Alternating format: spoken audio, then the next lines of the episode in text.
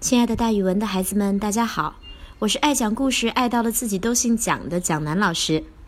今天要给大家讲的成语故事，大家听过前一半，是关于祖逖的。西晋的时候，有两位有名的将军，一个叫祖逖，一个叫刘琨。他们年轻的时候常常在一起，互相鼓励，决心为国家效力。夜里呢，他们就睡在同一个床上，盖着同一条被子。一听到鸡叫，就赶忙起来，跑到庭院里面练习剑法。这就是蒋老师之前讲过的闻鸡起舞。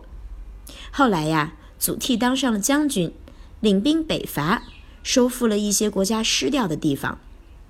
刘琨知道这个消息之后，非常兴奋，他给亲戚朋友写信说：“我时刻准备着去砍掉敌人的头颅，常常担心祖逖走到我前面去了。”所以呀，每天晚上睡觉的时候，别人都是枕着枕头，我呢是枕着武器，在等待天亮。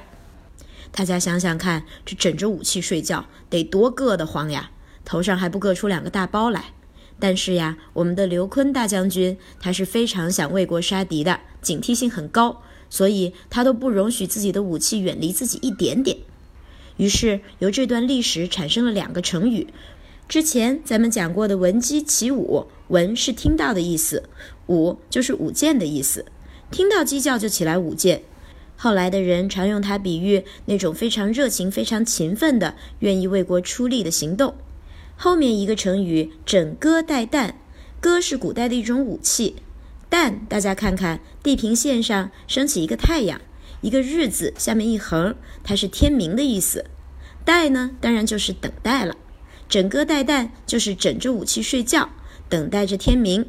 现在用它来比喻警惕性极高的人，随时准备打击敌人，也经常用来比喻杀敌报国的急切心情。等不及啦，武器就要在手边，就算是睡觉的时候也要枕着它。